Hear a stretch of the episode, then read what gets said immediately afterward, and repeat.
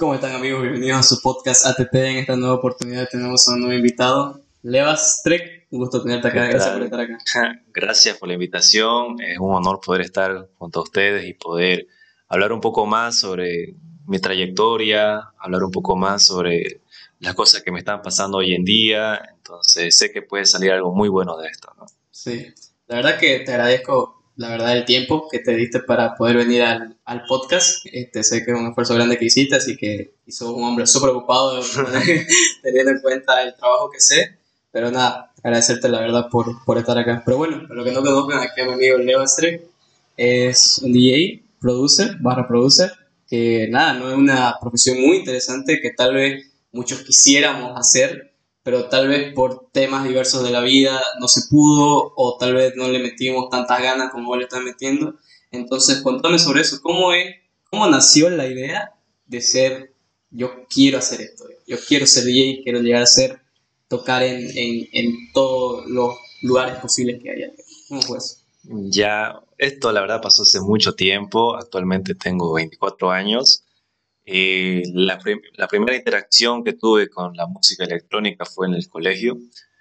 Eh, mis amistades me empezaron a mostrar cómo era este, este estilo eh, y justamente esa amistad que me mostró estas músicas que a mí me parecían muy raras, pero a la vez interesantes. Tenía un hermano que ya jugaba con el programa Virtual DJ, que, que quizás muchos de ustedes habrán topado. Es un estándar para DJ todo el mundo inicia ahí. Y me empecé a juntar con su hermano, la verdad que me pareció muy interesante lo que hacía. Eh, incluso me empecé a poner como que retos con él, a ver quién hace el mejor mix. La verdad que todo desde nuestra ignorancia, porque no teníamos ni idea de cómo hacer un buen set, no teníamos ni idea de nada, solamente nos divertíamos. Es como tener un juguete nuevo, ¿no? En Navidad.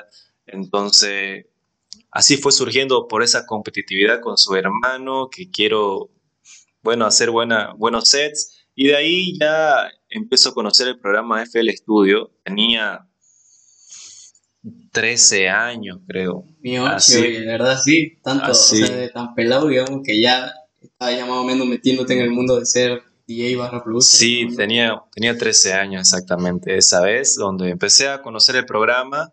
Eh, la verdad que no le entendía nada, porque no había tutoriales y y bueno, era como que probando opción por opción a ver qué, qué hacía cada cosa. Entonces fue que en 2014 eh, encontré un anuncio en internet sobre ¿quieres ser DJ? Decía, clases de DJ y producción. Y yo fui con mis padres y le digo, quiero eh, estudiar producción, porque no había ningún lugar en Bolivia donde enseñaran eso. Y llego y me dicen, que, todavía no lo tenían terminado, digamos, el, programa de producción, pero que me sugerirían, me sugerían eh, entrar como DJ primero para poder entender cómo era la movida, entender más sobre la música. Eso fue en 2014. Tenía, tenía todavía 14 años en esa época, ya fue un año después de, de mis primeros inicios, digamos, en la electrónica, que ya inició estas clases. Y bueno, duró, duró, un mes o algo así. Y mi primera tocada fue a mis 14 años. ¿14 años? 14 años. ¿Y cómo fue eso? Fue, fue el final del curso donde la última clase era como un examen y era carnaval. ¿Verdad? Era carnaval de las épocas donde hacían jodas en la Vallivian. ¿ya? Clásico. Entonces, estas, estas personas como que ponían una tarima eh, afuera de Ganesha que hoy en día es la federal, creo. Y la gente pasaba, pasaba y, habían grupos que se quedaban y empezaban a bailar. A mí me tocó un domingo donde no había nadie. Era muy temprano, obviamente era, un, era alumno, digamos, ¿no? Y no, no podía tampoco estar en un horario estelar. Pero sí, fue mi primera, mi primera tocada. Yo no sabía nada de nada.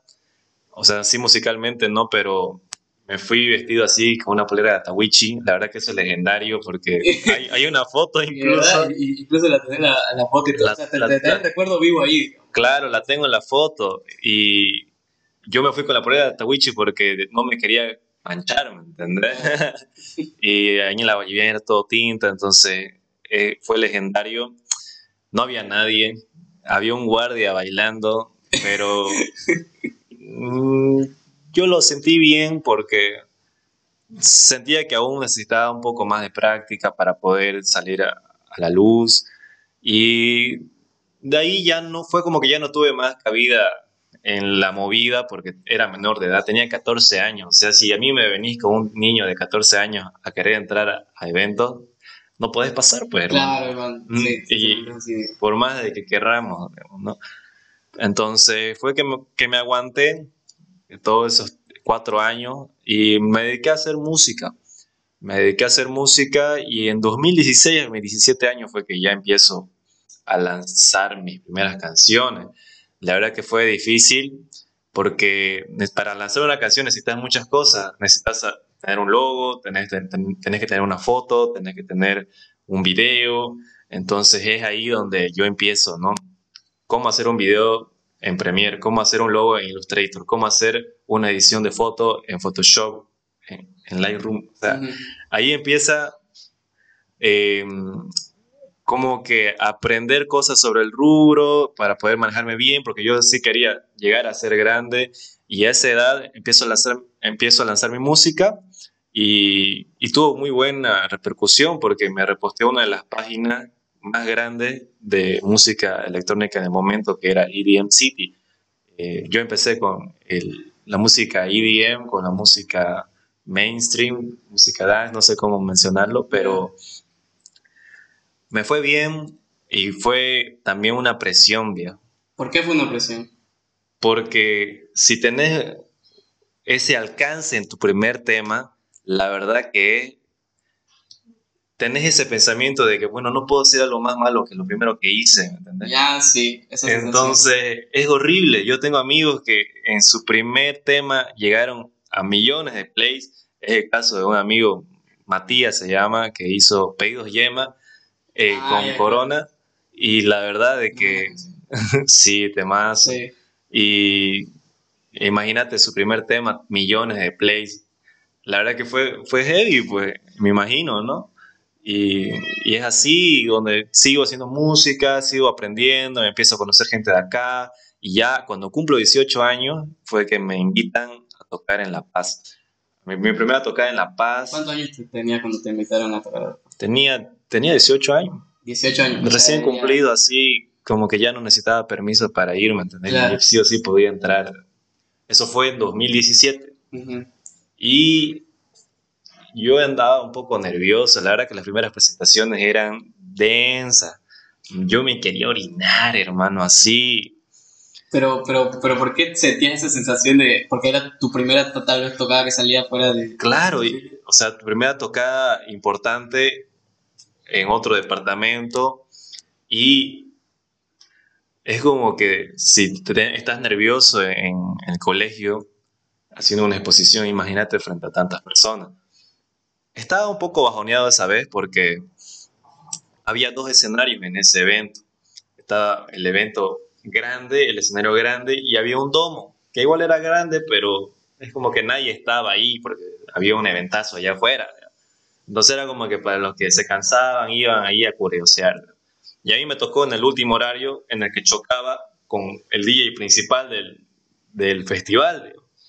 Entonces yo andaba bajoneado porque nadie me iba a venir a escuchar, pero a la vez estaba como que mucho mejor porque por ahí no iba bien, pero sí me había preparado mucho tiempo para eso. emociones encontradas en un solo evento que... Claro, es que es esos momentos donde las emociones sí están a flor de piel, eh, el amor por lo que haces se, nota, la pasión. Yo estaba meses atrás, unos dos meses, que estuve día y noche practicando, practicando para que esa noche salga todo bien.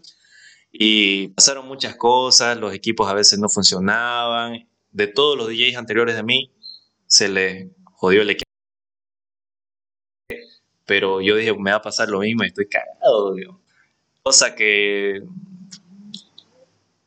no sé qué pasó, mágicamente todo el mundo empezó a llegar al domo, empezaron a llegar, creo que es porque hacía frío, porque estaba empezando a chichar o algo así, pero ese domo era repleto de gente y yo era un niño así en mi primera tocada. Y mi forma, digamos, de, de no mostrarme o no de caer en el nerviosismo fue alocarme e imaginarme que no había nadie. Y la verdad que fue muy bonito porque pasaron tantas cosas, viejo. Me bajé del escenario a bailar con la gente en, medio en medio set, o sea, sin sentido, O sea, ¿cómo pasas de estar así súper nervioso, que por ahí me va mal, eh, por ahí la cago, digamos, ¿no? Que vos decís, a saltar entre el público y bailar con todo. O sea, ¿cómo fue eso? ¿Ya te liberaste? ¿Sentiste, ya estoy aquí a lo que, a lo que salga y si sale bien, pues belleza, digamos? O sea, ¿cómo fue esa sensación de, como te digo, estar diciendo, la voy a cagar, cosas así, allá liberarte, Ese es un tema que, que me gustaría hablar porque uno cuando entra a tocar o al escenario es como que pierde noción de, de, sí mismo, del tiempo, y a muchos les debe pasar de que termine de tocar y es como que no se acuerdan ni qué pasó, ¿me entendés? Yo terminé de tocar y decía, ¿qué, ¿qué acaba de pasar? No me acordaba ni de la música que puse, no me acordaba, es que es tanta la euforia, la adrenalina, y simplemente sucede. Eh, sucede y eso es lo bonito, ¿no? Creo que son las emociones más inocentes que uno puede vivir, digamos, ¿no? En este rubro de la música. Y ya, bueno, posteriormente uno se va acostumbrando, ya va siendo parte de uno ya no se siente tan así, pero sí era muy bonito es, esas emociones tan fuertes, ¿no? Que uno tenía. Claro, me imagino. Las primeras veces. Es como el primer amor, ¿me entendés? Claro. O sea, todo la primera vez, me, me, imagino que es como tipo, te extasias, digamos, ¿no? claro. perdés la noción, como vos decís, del tiempo y de todo, porque incluso fuera de la tocada, fuera de que algo que presenté sí o sí en público, es como se dicen, viví el momento, digamos, ¿no?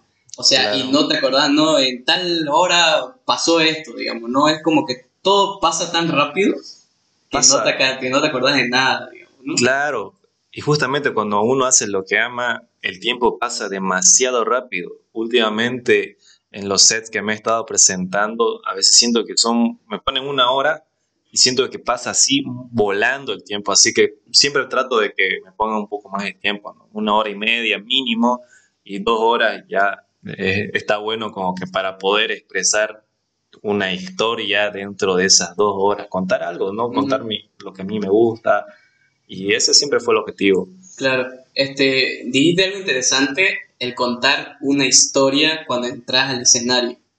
¿Cómo es?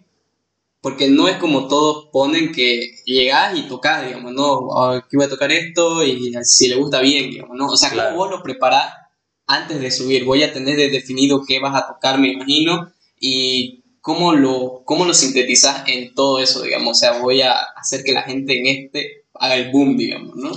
Claro, es muy, muy buena pregunta porque durante, es, a ver, durante la música electrónica en sí, un, un rave, esta fiesta, eh, pasan muchas cosas. Por ejemplo, hay un DJ anterior a vos donde, donde él va, va, a tocar la música que él le gusta y él va a tratar de adecuarse a lo que el DJ posterior va a tocar.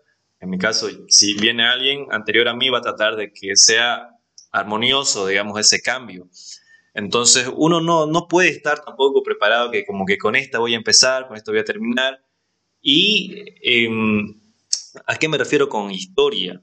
Me refiero a que, bueno, analizo qué es lo que toca cada, el día anterior a mí y el día posterior a mí y trato de, generar distintas emociones eh, durante ese set. Al principio puedo Em, empezar un poco más suave, de ahí puedo darle pico cuando la gente está más emocionada, de darles un descanso, pero que el estilo musical de las canciones llegue a ser variado de una manera que, que no sé cómo te podría explicar, cuente algo, no sé, cuente una historia. Eso fue, creo, parte fundamental del por qué ya me empezaron a llamar en tocadas en Santa Cruz, porque las primeras veces sí eran meses de preparación, así como que vas a tocar eh, como no tenía tantas tocadas, todo el tiempo era meta buscar música y, y el momento en que me llamen a tocar, ya iba a tener pues meses de música encontrada, buscada y analizada, digamos.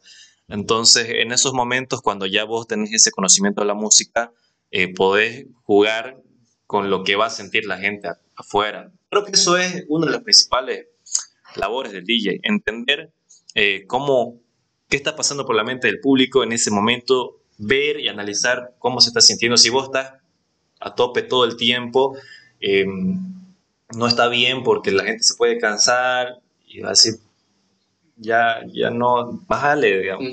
Entonces, Claro, no puedes estar todo el tiempo arriba.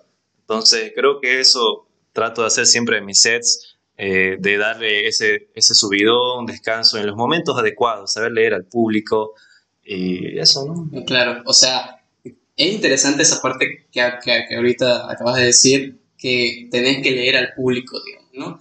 porque yo creo que no todos ven esa parte, ¿no? Que hay detrás de ser un DJ. Me imagino, todos tienen ese concepto, ¿no? De que el DJ llega, toca y se va, digamos, ¿no? Pone a reproducir algo, digamos, ¿no? Pero no es solo eso, digamos. O sea, sabemos que no es solo eso, que hay varios factores que influyen para que puedas tener un gran, un gran set, un gran show, digamos, que, que vos da, que vos vas a dar, mejor dicho, y que también, digamos, sepas en qué momento el público se va a aprender con vos. Exactamente. Eh, por eso te decía, son muchos factores, pues, ¿no? Y eso es lo divertido, entender todo. Es como manejar un avión, no sé, por tienes tantos botones. Eh, en este caso, podríamos hacer la analogía con, con tantas cosas que podés hacer para que el público se sienta bien, que lo hace más interesante, no ver todas esas dimensiones de dificultad, porque a veces uno puede pensar ya, eh, yo me voy a descargar puros temas buenos y potentes, lo más conocidos del momento, pero creo que va más allá de eso, va más allá de eso. Yo siempre como que trato de tener tres tipos de temas, creo, temas suaves, temas como de para mantener a la gente así charlando con su amigo, así que no le interese lo que está sonando, pero que siga bailando. Y temas que ya rompan, ¿no? O que temas que vayan, que ya estén animando para poder subir. Entonces, para poder preparar un set, yo ponerle que organizo unas, unas, a ver, para un set de una hora y media, unas 60 canciones. Así yo ya investigando quiénes van a tocar antes de mí, quién va a tocar después de mí, qué tipo, de quién es la fiesta, eh, dónde va a ser la fiesta, qué tipo de público hay, si es otro departamento, qué departamento es. Entonces tenés que conocer muchas cosas para poder organizar tu música. Y ponerle que descargo unas 60 canciones, eh, las organizo entre las más fuertes y las más suaves y ya las estudio. Eh, ponerle que termino de, descargarlas tres días antes y esos tres días antes del evento eh, las estudio las canciones, como que las escucho, las escucho y digo, ya, aquí tiene voces, aquí tiene el drop. Entonces creo que eso igual, porque es como ladrillitos o rompecabezas que vas armando, no, no es que eh, llevas algo ya preparado. Y creo que se nota, ¿no? Claro. Se nota cuando algo es preparado cuando, y cuando sí realmente estás leyendo al público y vas poniendo música en base a eso. Claro, me imagino, porque, o sea, es como vos decís, no, no es tanto el, el, el hecho, digamos, de que vos llegás y tocas a lo que salga, digamos, ¿no? Es como, hay una preparación detrás de eso. Claro. Y, yo pienso que no muchos valoran a veces eso, el tema del ser DJ, digamos, ¿no? Porque como te dije antes, tal vez muchos teníamos esa visión, ¿no? De que el DJ llega, toca y se va, digamos, ¿no? O sea, pero el hecho de que nos expliqué aquí, digamos, el tener una visión de... Porque no, yo, yo, por ejemplo, yo no sabía eso, ¿no? De que analizas al, al que está antes, este, hay, hay momentos en los que en las canciones en las que estás medio, como vos decís, ¿no? Medio que está un poco bajón, todo, pero luego ya hay subidones, ¿no? O sea, es una preparación tremenda y la verdad que, la verdad que, ¿cómo decirlo?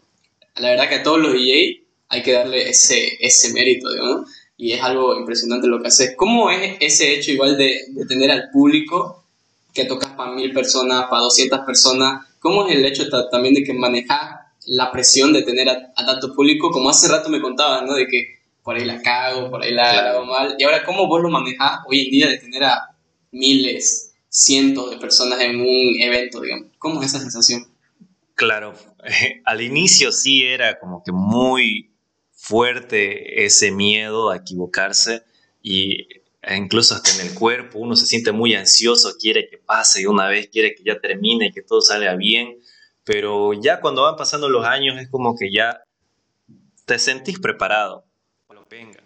Entonces, cuando, a ver, el último evento que fue de, más personas en el que toqué, creo que fue Blue Moon Carnival, cuando hicimos, antes del DJ a Grace, que era, que ahorita después es un todo mundial y yo sabes que eh, esa presión de, de abrirle a un día internacional es otro, otro nivel de dificultad también. Entonces, ese día fue mucha gente. Empezamos medio vacíos, pero durante el set fue donde la gente empezó a llegar porque como tenía que llegar para el Día Internacional. Entonces ya ponerle que a la mitad del set ya se estaba llenando, se estaba llenando. Y no sé, siento que a veces, que ya no me afecta, ¿me entendés? Que haya tanta gente. A ver, en cuestión de preferencia, a mí me gustaría que haya menos gente. ¿Por qué? Porque se siente más la cercanía con el público, los podés ver. Cuando hay mucha gente, es como que un mar de hormiguitas, y ya no, no, no, no sentís esa conexión con la gente. Pero cuando hay, no sé, unas 300 personas, 400 personas, les podés ver las caras, les podés ver sus emociones, te sentís conectado, y muy pocas veces pasa eso. Ha habido una ocasión muy especial donde fue el año pasado, ya 2022, era un momento en el que no había hora de cierre y nos pusieron a nosotros para cerrar ahí con un amigo, con Fernández.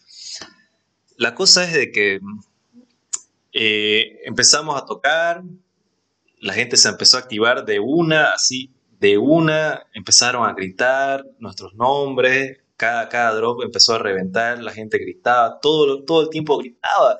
Y, y era como que en esa ocasión, justamente, nosotros estábamos muy cerca del público. Eh, la tarima no era muy alta, estábamos muy cerca, no había cosas que interfirieran entre nosotros. Entonces, creo que eso también funcionó y a mí me encantó tener esa cercanía con la gente, poder ver sus caras, emociones, la gente te saludaba, venía aquí, te invitaba a una cerveza o algo. Entonces, se, sentía muy íntimo, pero cuando son eventos muy grandes, ya se siente como que no tenés, se pierde eso se pierde esa conexión, pero igual es bonito que, tanta gente puede bailar y, disfrutar de tu set. O sea, me encanta igual, digamos, porque a quién no le gustaría estar ante tanta gente. ¿Cómo, ¿Cómo fue la sensación que decías ahorita de que, por decir, estaba en levas de los 13 años, empezando así a medio dañenear los, los ¿cómo se dice? todos esos programas, ¿no? Para, para ser DJ, a estar tocando para una ponerle 300, 400 personas. ¿Cómo fue ese cambio? Vos mirás atrás y decís, pucha, o sea, vale la pena todo lo que hice. Eh, la verdad que a veces uno se olvida de, todo ese proceso que tuvo que pasar para llegar al momento, ¿no? Porque ha pasado tanto tiempo donde uno ya da por hecho el lugar en donde está. Entonces creo que eso aplica muchos rubros eh, el valorar todo ese camino, es toda esa trayectoria y tenerlo presente, eh, creo que debería ser algo fundamental, ¿no? Eh, tiene, tiene, que haber alguien que te lo recuerde para que te sientas bien con vos mismo, ¿no? A veces uno con tanta trayectoria siente ya que, es normal lo que le está pasando y no, no, no, no valora en esas dimensiones como lo valoraría elevas de 13 años. Pero sí, a veces me pongo a pensar y digo, qué bonito, ¿no? Cuando gente como vos me lo pregunta, la verdad que es muy bonito y satisfactorio. Valió la pena, valió la pena. Cada, ¿cómo, dice el meme? Valió la pena cada maldito segundo, ¿no dice? Sí, porque yo en época de colegio era un nerdo de la producción, así todas las noches meta producir. Y creo que eso fue también parte fundamental porque ponerle, yo en los últimos años de promo, pre-promo, em, trataba de hacer las tareas temprano para tener tiempo en la noche a hacer música. Era mi hobby, era como que a la gente que le gusta jugar fútbol eh, termina sus tareas, sus deberes para ir, con las ganas de ir a jugar fútbol. Claro. Entonces, en mi caso fue eso, la producción. Eh, sí te quita mucho tiempo. Es como que muy obsesivo, es como jugar play y vos puedes decir, puedo estar todo el día porque me encanta lo, eh, lo que estoy haciendo, digamos, me distraigo y está muy bueno. Y es muy fina, digamos, la, el punto en el que llega a ser un hobby a lo que llega a ser un trabajo. O sea, ya es, es complicado verlo de esa manera. Hoy en día creo que ya es un trabajo, porque vivo netamente de la música. Todos los ingresos que tengo son de la música y la verdad que es un poco complicado porque en Bolivia, digamos, no hay una industria muy fuerte. De, muy potente que digamos, ¿no? Claro, porque vos sabes todo este trabajo que implica, como te mencionaba, el ser DJ nomás y, y que no te paguen como en otros países. O sea, se podría decir que en este momento sí me están pagando bien, pero no lo suficiente como para vivir solamente de ser DJ, ¿me entendés? Y, y en Bolivia mm, ya no son tantos los departamentos, no, sé, no, sé, no son los mismos públicos que en Santa Cruz, como el mismo público de La Paz o el mismo público de Cochabamba. Entonces, a diferencia de otros países como Brasil, por ejemplo, en Brasil vos podés ir a San Paulo y va a haber un fiestón, podés ir a Río de Janeiro, igual va a haber el mismo fiestón, la gente es muy parecida, eh, lo mismo con otros estados, ¿no? Pero acá, y ahí, y ahí en Brasil, por eso es que se le dicen la fiebre brasilera, la gente que sale de Brasil ya sale con millones de plays, porque la misma gente de Brasil es mucha gente y le gusta y pueden vivir de eso porque pueden ir hoy día, sábado, a un lado, mañana, el otro, la otra semana a otro estado. Entonces no repites en el mismo lugar. En cambio aquí en Santa Cruz solo es Santa Cruz, pues, el estilo que yo toco, ¿no? Y en otros departamentos sí está evolucionando todo esto, pero hay esa variedad porque en La Paz, por ejemplo, son más techno, en, en Cochabamba a veces son más melodic, también hay tech house, pero son esos tres, de ahí que viene Tarija, que intenta siempre, eh, eh, hay eventos, pero no, no, no, no son tan masivos, ¿me entiendes? Entonces no pueden costear tampoco que vaya un DJ de Santa Cruz, que el avión, que su pago de DJ. O sea, sí puede ser, pero en eventos ya más planificados, no todos los fines de semana.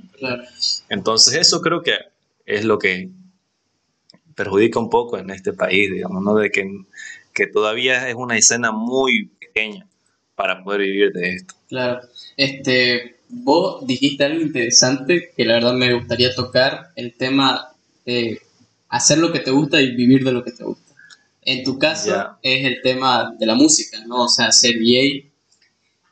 ¿Cómo fue, tal vez, si puedes contarlo, este, cómo fue el hecho de que dijiste ya, de esto quiero llegar de, de, esto yo quiero llegar. ¿Cómo fue esa, e, e, esa decisión, vos sabiendo tal vez que no hay como que, como vos decís, ¿no? muchos ingresos por parte porque recién como que se está abriendo, pero ¿cómo fue esa, esa decisión de que la tomaste? ¿Fue algo difícil? ¿Fue algo súper fácil? ¿Tuviste algunos que otro problema para tal vez tomar esa decisión? ¿Hubo muchas variables? ¿Cómo fue eso? Eh, la verdad que es muy complicado llegar a decir ya voy a tratar de vivir de la música, porque a ver, veamos el contexto. Yo salgo del colegio y como toda persona que sale del colegio, lo primero que tiene que hacer es ir a la universidad, ¿no? Quizás por mi cabeza se pasó no ir, pero no era una opción tampoco. Ya, eh, yo estudié ingeniería comercial, eh, le metí, creo que sí fue un, un, periodo de cuatro años en el que a la par de la U sí llevaba eventos, pero más que todo en La Paz. Eh, 2017, 18 fue todo en La Paz y Cochabamba, no me llevaba en Santa Cruz. Y ya 2019 creo que no tuve muchas tocadas, 2020 llegó la pandemia. Em, terminé mis estudios el año pasado, en enero 2022 salgo por excelencia y digo, bueno, pues que vale la pena, ¿no? Todo lo que, todo el esfuerzo y, ya me meto a como pasantías a un banco. Y la verdad que fue uno de los momentos más tristes de la historia de, mi vida. ¿Qué pasó ahí? Eh, no sé si fue específicamente el banco o, claro, o por... A ver, yo estaba en el área de crédito, ¿ya? Y tenía colegas que me ayudaban porque yo era pasante. Me enseñaban, ¿no? Yo estaba ahí para ayudarlos y ellos me enseñaban. Pero la mayoría de mis colegas no la, no la pasaba bien porque se quedaban más, eh, más allá del horario establecido, llegaban a sus casas con hacer su trabajo, eh, no tenían tiempo para su familia, eh, a veces se quedaban hasta las 4 de la mañana todos los días y se tenían que levantar a las 6 para seguir haciendo las actividades del negocio. Y yo me contaban todo eso y es como que gracias por motivarme, ¿me entendés? yo, yo veía todo eso y me daba mucha tristeza, hermano, mucha tristeza. Veía su vida muy consumida por el trabajo.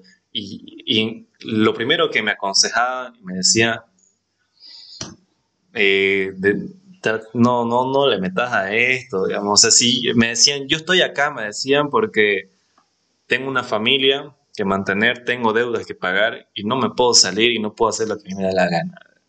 Vos sos joven, aprovecha, equivocate y haz lo que te gusta, probá. Y bueno, esas palabras fueron decisivas para que no dure ni un mes en pasantía. y era de nueve meses, hermano, la pasantía.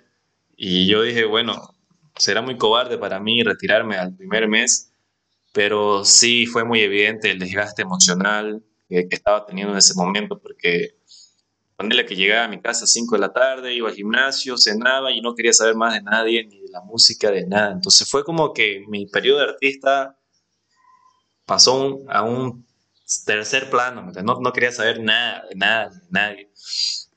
Entonces ya digo, voy a renunciar, no me siento bien, no me siento feliz con lo que estoy haciendo y aparte los veo a mis colegas que no la están pasando bien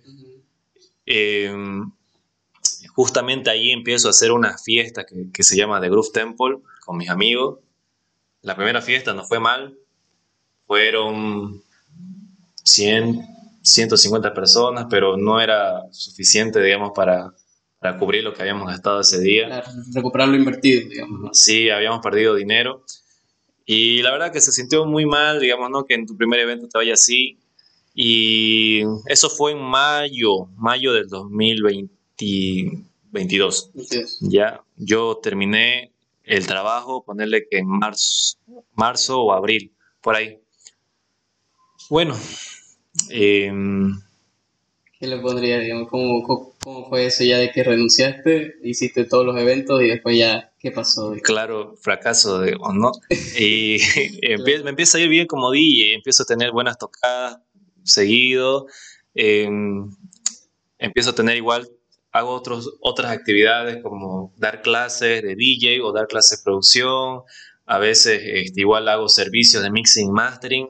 Eh, bueno, te explico un poco cómo es eso.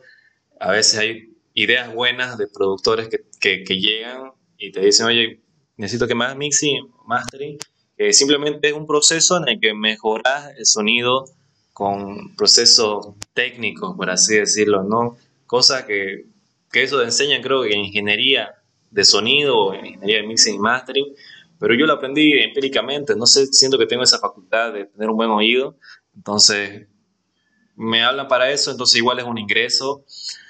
Y estuve viendo de eso y ya en octubre fue que hacemos nuestro segundo evento. ¿Con tus amigos? Con mis amigos. Ya. Sí, era con temática japonesa. Y empezamos, le metimos, no teníamos mucha fe porque en el primero nos había ido mal, pero, hermano, ese día reventó como no tenés idea. Fue en Marum, en un boliche del centro de música electrónica. Eran las 10 de la noche y ya había hartísima gente, cosa que no es normal en un sábado cotidiano en, en, Marum. Y nosotros decimos, ¿qué pasó? ¿Qué pasó? Porque metimos a unos amigos que, que estaban, ya habían salido del colegio bueno, estaba en su último año de colegio, ¿ya? Y que eran justamente alumno mío, uno, y alumno de, Fernández, mi amigo, otro, digamos, eran pelados. Nos metimos y llegó pues toda su masa, digamos, toda la masa del colegio.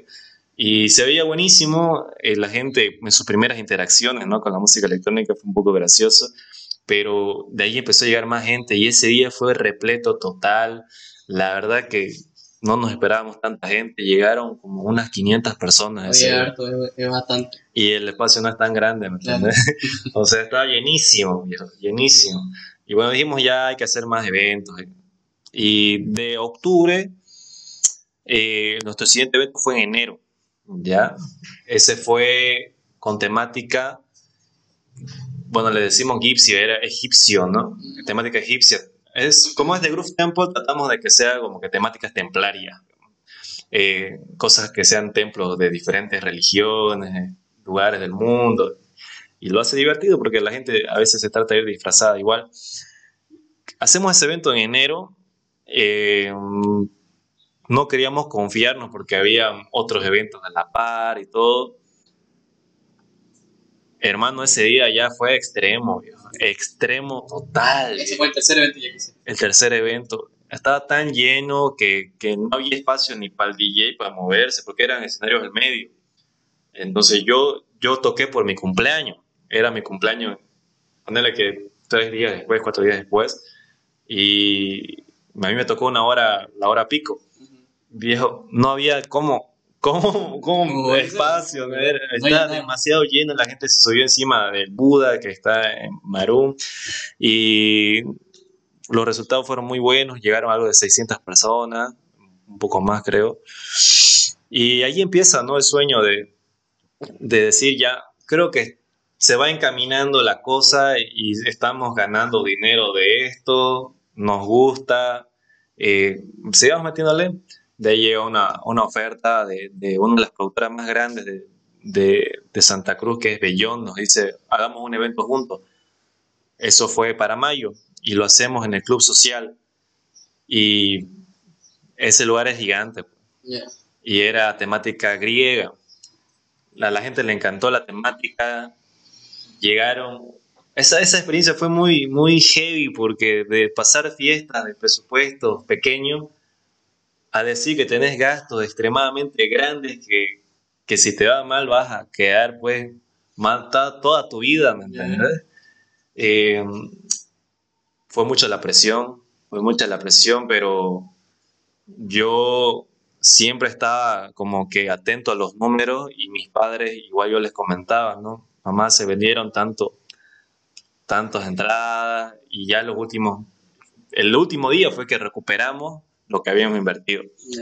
Ya, y ahí ya estábamos como que libres, yo los llevé a mis padres al evento, fueron mis, mis dos papás, de todos los socios, todos llevaron, llevamos a nuestros padres para que vean qué es lo que estábamos haciendo, para que vean que no nos rascamos.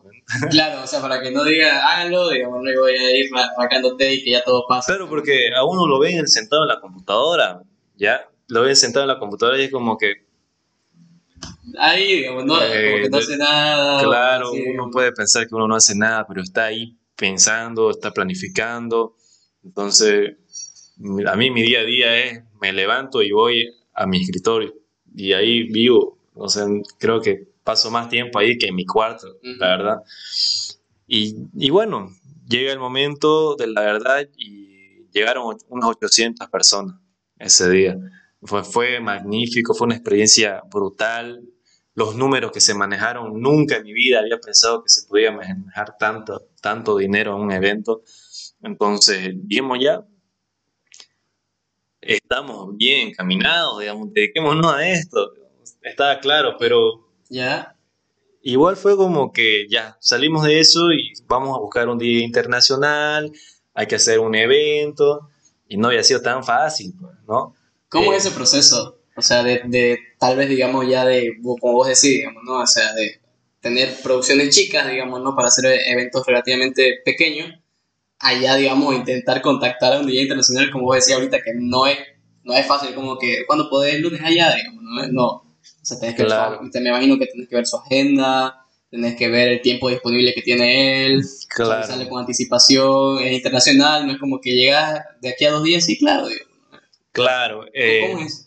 A ver, terminamos el evento, de, era el 20 de mayo, y dijimos, después de una semana ya, ya hay que empezar a movernos, hay que empezar a movernos. Yo ya tenía, estaba viendo DJs que podíamos traer, porque ya habíamos, habíamos traído un DJ brasilero para esa versión, pero dijimos, ya muchos brasileros traen, queremos traer a alguien de, de, de más allá, digamos, de, de Estados Unidos quizá o de Europa.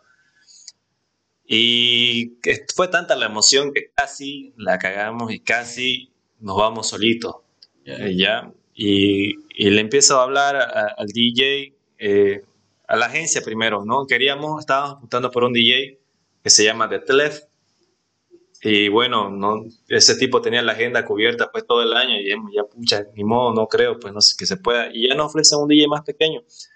Ese, este DJ, ponerle que esto fue en junio, junio. Ahorita este estamos de junio, de junio de este año. El evento fue en octubre, ¿me entendés? Dios mío, o sea, como tanta anticipación. Claro. Empezamos a contactar con él, nos, nos, ofrecen a este DJ, nos dan un precio exagerado y le dijimos, no, no tenemos tanto.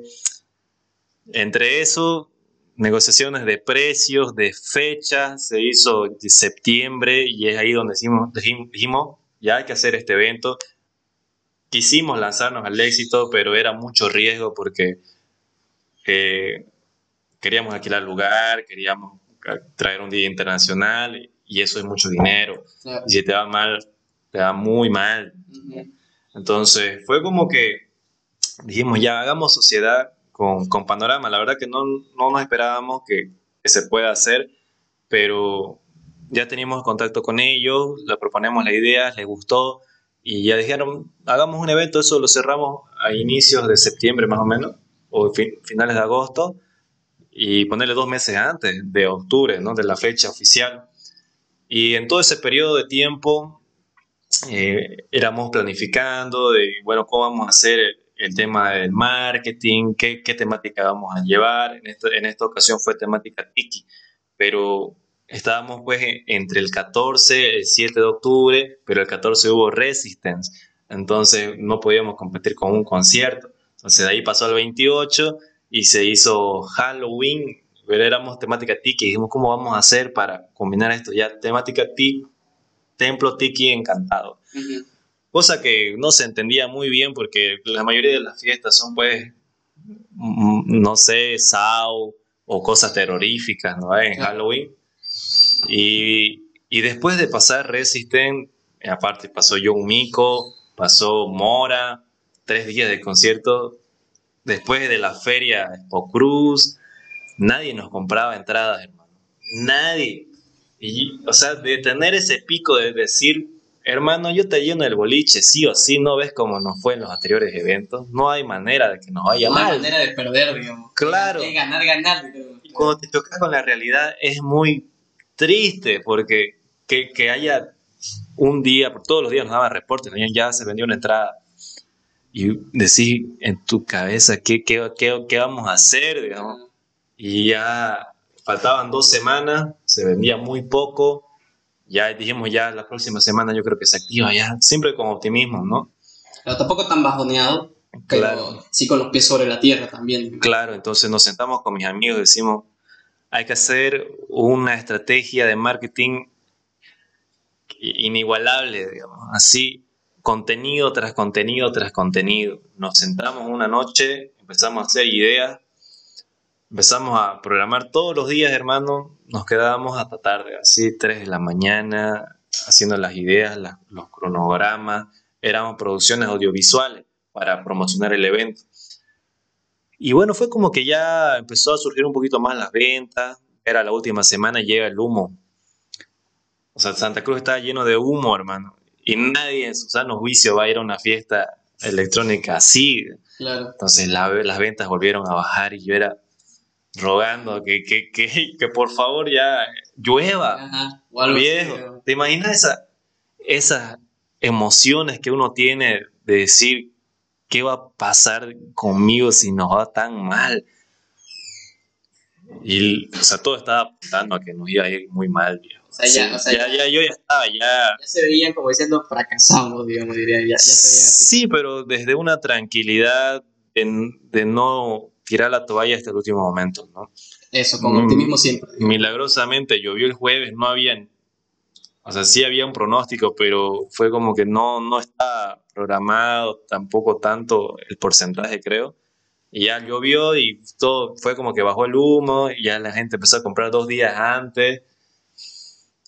Eh, esos dos días fueron muy heavy porque no dormíamos nada por esa ansiedad de, de cuánto se vendió, si es que estamos bien. Fuimos a recoger al DJ, fue una experiencia muy bonita porque es como que el fruto de tantas negociaciones desde junio y lo ves al tipo ahí en Santa Cruz de la Sierra, a un gringo altísimo, ¿entendés? Nosotros con mis amigos éramos así, con, la, con la sonrisa, no más.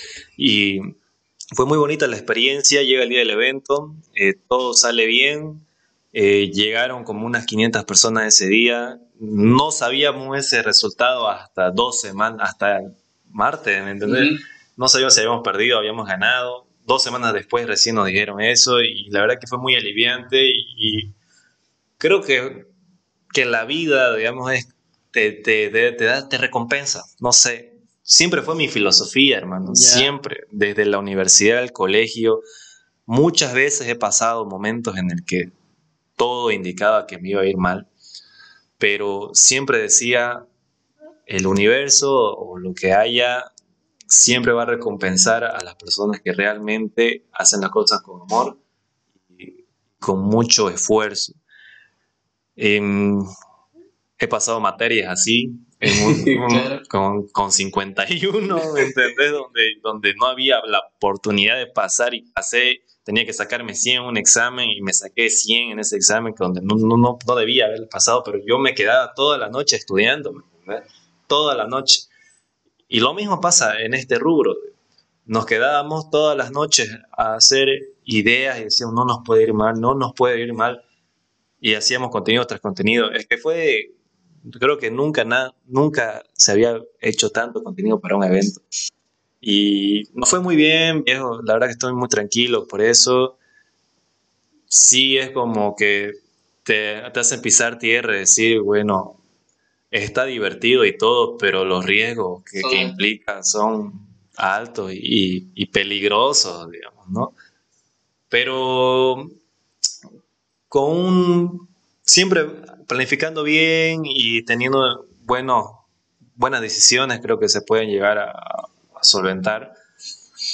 Y bueno, esa es la etapa actual de mi vida, ¿no? Donde me dedico a varios rubros de la música, tanto a hacer eventos, servicios de mixing y mastering, DJ.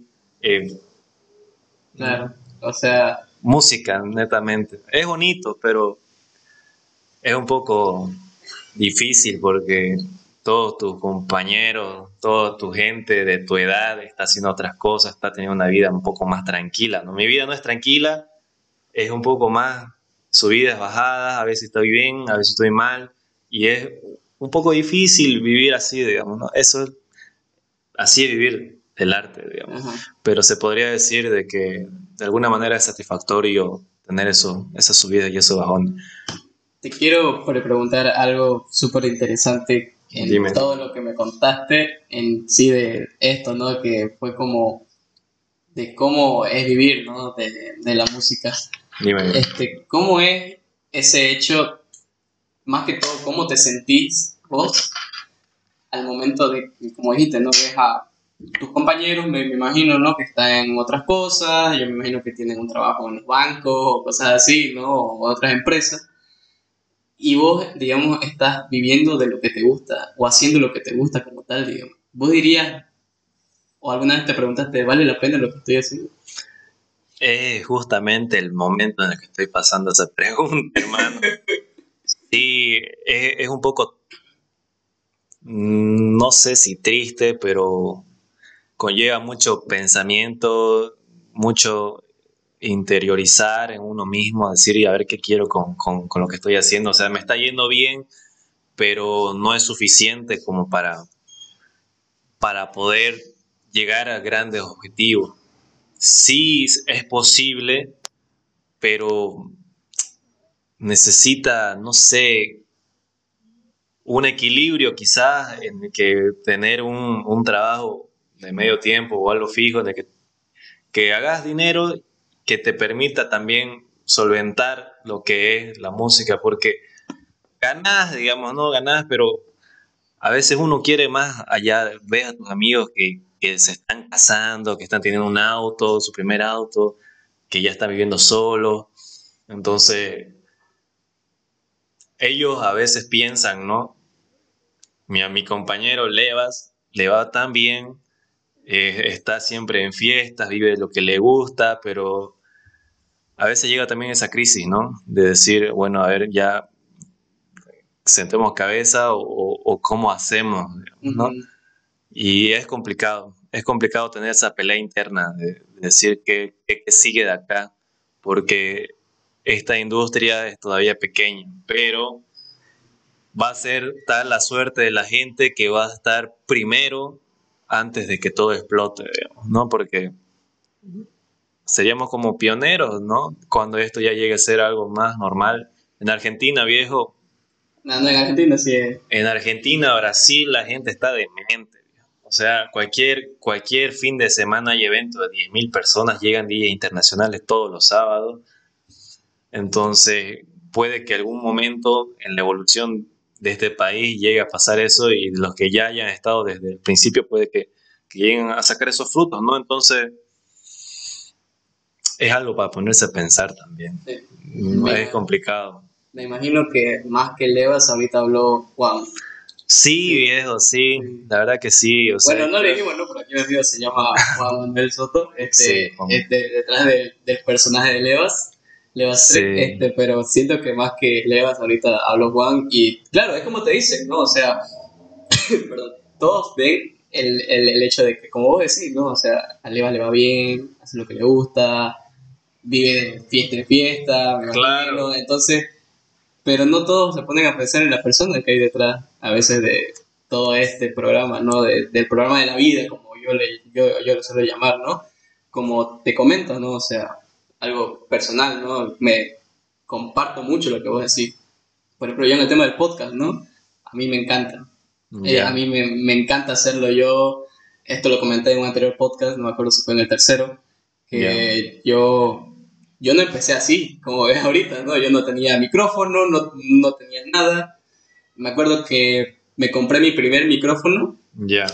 Pero era para pasar clases, porque estaba en pandemia. Ya. Era, virtual y mi computadora era de, de, escritorio y no tenía más, digamos, con eso. Y no podía hablar, no podía decirle presente, yo que sé, al, al, licenciado, digamos, ¿no? Claro. Entonces fue como que este, le dije a mi madre, mamá, necesito un micrófono, por favor, ¿me puede apoyar en eso? Y ya, me, me dijo, entonces me acuerdo que eso fue como que el punto de decir, ¿y qué pasa si grabo? O sea, ¿qué pasa si grabo? Eh, no era un micrófono bueno, para nada, era uno de esos que te la remada por 20 pesos, más o menos así.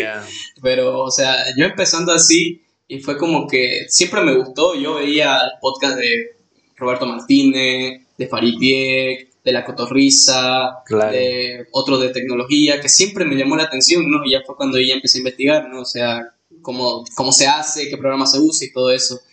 Pero luego, digamos, fue como que sí me gustaría este, hacerlo esto como vos empezaste, ¿no? Como un hobby, que salías de todas tus tareas, de todo el trabajo, y ya llegaba un punto en la noche, ya, le voy a meter y voy a ver cómo se hace esto, cómo se hace lo otro, ¿no? Y me gustó mucho el apoyo que me dio especialmente mi madre, este, que me dijo, o sea, yo le comenté, quiero hacer un podcast, y ella, lo primero, siempre me voy a quedar marcada las primeras palabra, que es un podcast. que porque no sabía ¿no? De, eso y ya fue como que ya le expliqué como eso. Y las siguientes palabras fueron claves para que yo siga. Y me dijo, metele. Mm, o sea, metele, si es lo que te gusta, ¿por qué te vamos a detener si es lo que a vos te gusta, no? Siempre y cuando no dejes tus estudios, todo, todo bien, sí, sí, claro. me decía. Porque o estás empezando, me dicen, no vas a ganar tal vez un peso ahorita en, la, en el primer episodio, pero sí, metele, no perdés nada. Y ese, ese metele, hermano, fue lo que me impulsó a seguir con esto. Yo todo lo que empecé en, 2020. Mi primer episodio lo grabé con mi celular. Ya. Y así como tal, busqué una cajita, porque no quería estar así, con, con, con, el micrófono como tal, digamos. Ya. entonces busqué una cajita más o menos de este tamaño. Ya. Puse, puse mi celular ahí y ahí empecé, hola amigo, ¿cómo estás? Buenísima la idea. hola amigo, ¿cómo estás? Este es mi primer podcast. Eh, me acuerdo que mi primer podcast que hice, o el primer episodio, se llamaba A Music, porque yo hablaba de la música. Ya. O sea, relacionado no este, de noticias ni nada, ¿no? sino que qué es la música para vos, qué te gusta, cómo lo viví, cosas así. Y luego de ella se empezó mejorando, pues no, ya me compré otro micrófono, ya empecé a grabar este mono audio, quería ver cómo se editaba. Y, o sea, esto ya a partir de ahí para arriba, ponerle, fue como que, o sea, sí me gusta hacerlo, pero tampoco es como que puedo dejar de hacer otras cosas por dedicarme solo a esto, porque esto es lo que me gusta, pero no puedo vivir todavía de esto, ¿no? Entonces yo decía, ya, tengo que terminar mi carrera, sí o sí, y buscar un trabajo relacionado obviamente a lo que estoy estudiando. ¿Quién nos ha puesto a pensar cuando ya estás en el trabajo de la carrera que supuestamente te, te, te gusta y decir, ¿esto es lo que de verdad quiero? Claro, es una pregunta que mucha gente se debe hacer y es que hay muy pocas personas también que encuentran ese algo que le gusta. Muchas personas salen de la universidad, salen del colegio, salen sin decir tengo una pasión. Debe haber un montón de gente que, no saben qué es eso que le apasiona, qué es eso que le mueve. Quizás somos privilegiados de entender qué, qué, qué es lo que nos mueve, ¿no? ¿Qué, qué, qué es ese que amamos? En mi caso la música, en tu caso el podcast, eh, comunicar, me imagino que para vos está genial. Y claro, ese equilibrio de poder solventar tu paz, digamos, de económica, tu paz de decir, bueno, estoy trabajando en algo y a la par poder solventar esa pasión, creo que es clave. Es clave y, siempre seguir aprendiendo y tener ese, esa chispa del por qué hoy me levanto con ganas de hacer algo, ¿no? Supongo que es diferente cuando te levantas un día a trabajar que un día cuando te levantas a hacer este podcast, porque estamos a las 10 de la mañana. Sí. yo, tuve que madrugar. sí, la verdad que sí, yo tuve que preparar todo ese de, de, temprano, pero ponerle que no es como que, me imagino que es cuando algo que te gusta, no es como decir, que hoy toca, digamos, ¿no es? O sea, te levantas y, oh, hoy toca grabar, digamos, ¿me entendés? O, o, me imagino que tal vez en tu caso, uy, hoy es el evento, digamos, o algo así. Claro, y, y es algo que por ejemplo, los últimos días del evento, donde ya era todos los días amanecida, a mí no me pesaba, viejo. Así, yo por mí me quedaba toda la noche ahí trabajando. Mi madre me decía, oye, ¿a qué hora vas a llegar? Medio que le daba penita el hecho de que yo también me quedaba hasta tarde, pero a mí me, gustaría más amanecerme en un trabajo mío que amanecerme para otra persona, ¿me? En un trabajo estable. Entonces, creo que por ese punto eh, sí valdría la pena, ¿no? Luchar por lo que uno quiere. La verdad que a mí, si me decís, vas a trabajar todos los días amaneciéndote para ganar tu dinero y de la música, hermano, para mí, por favor, digamos. Pero yo creo que para que eso, para que llegue a, lo que yo quiero, va a pasar un buen tiempo, ¿no? Pero claro. siempre trabajando y, manteniendo todas esas ganas. Sí, porque, o sea, claro, es, es el hecho, digamos, de que muchos tenemos altas expectativas de qué es lo que, es lo que nos gusta, ¿no? O sea, en tu caso, eh, quiero ser DJ, pero no es como que ya mañana va a reventar el, próximo tema que, yo saque, digamos, ¿no? Sino que es bueno tener altas expectativas, pero también tener los pies sobre la tierra, digamos, ¿no? Claro. Porque también, digamos, es como que vos mismo te subís, como también vos mismo te podés bajonear como tal, porque eh, yo creo que aplica en todo rubro, que es cuando tenés altas las expectativas y luego la realidad te da un golpe, es como que a veces decís, puta, no había sido así, digamos, como creía. Claro, ¿cuánta gente habrá caído en el intento de tratar de vivir de lo que le gusta? Claro. Y eh, si te, te vas y te chocas contra la pared en la primera vez, lastimosamente ya no vas a volver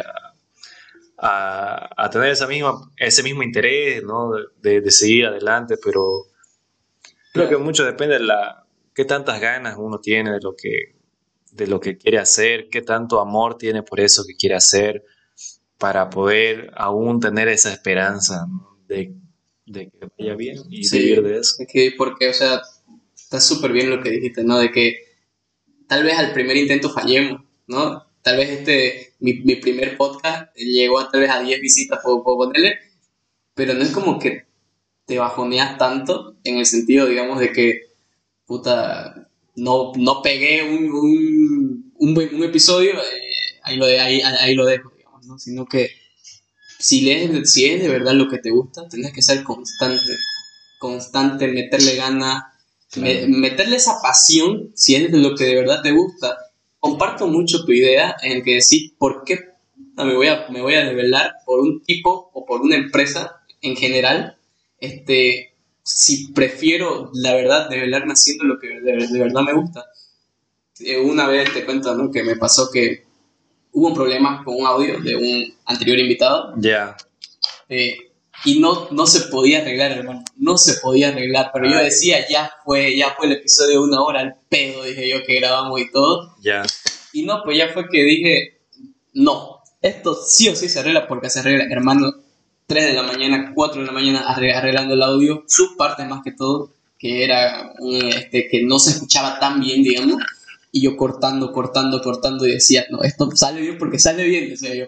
Y hasta que al final lo logré, pero hermano, cuatro y media de la mañana y no me sentía así con ese de, que cagada que hice o algo así, sino que fue todo lo contrario, una satisfacción tremenda de decir lo logré. O sea, al fin pude, pude hacer algo que, que de verdad, este, por decir, estaba algo mal, pero, o sea, esa sensación de decir, hice algo de lo que me gusta, resolví un problema de verdad de, lo que me gusta, no tiene comparación con nada a decir, eh, me cuadró eh, para, para, su empresa, que aquí, aquí tiene este reporte, porque no es la misma sensación.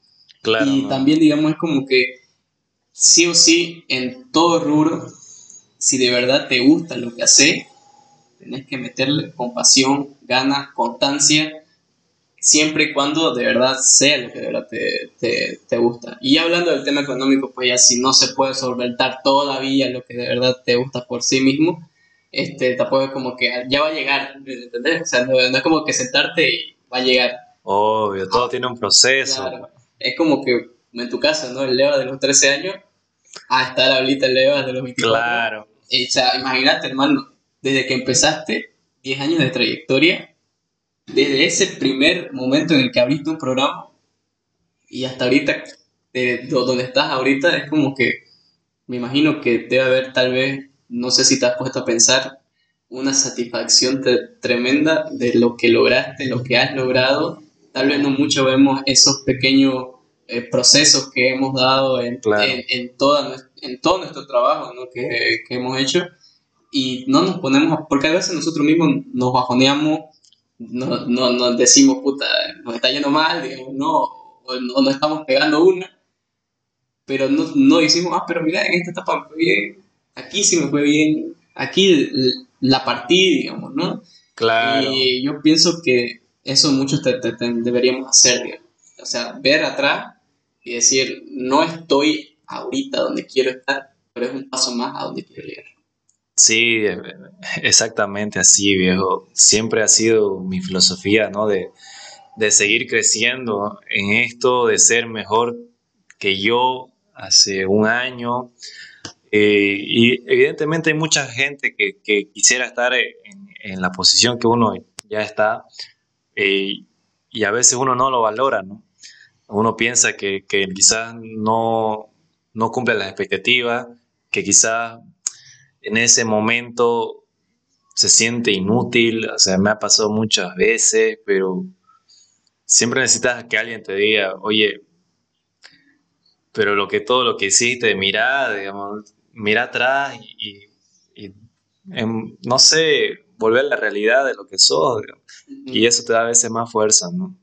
A veces se necesita ese tipo de personas. Vos, quiero ya para ir finalizando un poco, este, ¿qué consejo le darías a la audiencia que quiere meterle algo y la verdad no se anima o tal vez no quiere dar ese paso? En tu caso, digamos, ¿no? De que yo de verdad sí le estoy metiendo, quiero llegar a hacer a esto. ¿Vos cómo le, le, dirías, oye, metele? ¿O qué consejo le darías? Creo que vale mucho la pena el hecho de como vos decías, amanecerse por lo que uno realmente quiere, encontrar ese amor por algún rubro es muy complicado. Creo que ahí entraría la frase, como dice la película, en búsqueda de la felicidad. Todos deberían buscar qué es lo que les hace feliz, porque si no, la vida no tendría sentido. Y ese, una vez encontrés ese algo que te hace feliz, es donde trata de dar el 100% de tu ser, de tu esfuerzo para que puedas vivir de ese algo, ¿no? O que simplemente sea un hobby que, que te permita también mantenerte feliz, ¿no? En mi caso, la música en los últimos tiempos ha sido un alivio para mí de poder expresar lo que yo sentía. ¿ya? no siempre fue así. Así fue al principio de mi carrera, pero fue como que decayendo y era como que simplemente era bueno en lo que hacía. Pero el hecho de, expresar y desahogarse mediante la música eh, lo volví a encontrar recientemente. Y bueno, creo que encontrar ese, ese motivo del que te va a hacer feliz, digamos, eh, vale la pena todo ese esfuerzo y meterle, educarse, eh, siempre estar en constante aprendizaje, nunca se deja de aprender y es divertido incluso aprender cuando algo le gusta a, eh, alguien. Así que métanle con todo, creo que vale la pena toda esa felicidad que conlleva hacer lo que a uno le gusta. ¿Qué le dirías al Levas de los 13 años ahorita? ¿Qué consejo vos, le dirías? Está ahí el niño estás vos ahí, ¿qué le dirías? Mm, creo que lo logramos, viejo, no sé. Hicimos lo que siempre soñábamos y lo que algún día me imaginé en un cuarto a oscura, porque nadie, no quería que nadie me vea bailar. Bailaba solito, imaginándome tanta, tanta gente al frente mío. Hoy es una realidad. Eh, todo el esfuerzo valió la pena, todas las noches en vela, así que no soltés la toalla. Qué bonito. Y ahora una pregunta así súper random. ¿Cómo le dirías al cómo te ves vos de aquí a, uno, a unos años? unos 10 años. A ver, ¿cómo, yo le diría, o cómo yo imagino de aquí a 10 años, o qué es lo que yo le diría a mi yo de 10 años? Las dos cosas. Es medio más complicadito las cosas. No, o sea, ya, ¿cómo me imaginaría yo a 10 años? Eh, yo ahorita tengo 24 años, 34. Yo lo que me imagino es un leva un poco más estable económicamente, estable emocionalmente. Una cosa, o sea, yo sé que esto es un deseo, pero creo que ese deseo es tan fuerte que va a pasar. Así que veo esa, esa tranquilidad, esa paz a esa edad de poder haber hecho todo lo que me gusta y, de poder estar tranquilo en ese momento de mi vida. Eh, creo que eso es lo que, que quiero para mí y lo que sé que va a pasar son, no sé si has visto la serie Suits, pero hay una, hay una frase de, de un abogado, no me acuerdo. Sí, he visto la ah, serie. Harry Specter, creo que se llama. Este, este, yo no tengo sueños, yo tengo metas. Y entonces creo que todos deberíamos proponernos eso, de que si, si como dicen, ¿no? si lo haces o si lo pensás, lo vas a traer.